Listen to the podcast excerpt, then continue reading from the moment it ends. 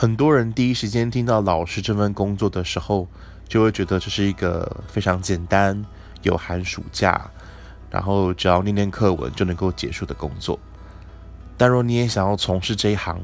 那我给你的建议是，你首先必须了解，这是一个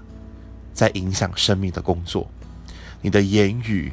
你对生命的态度，你对知识的渴望，都会影响台下二三十个孩子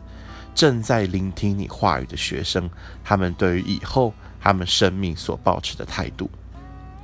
所以你要了解，你在台上的一言一行，都会直接的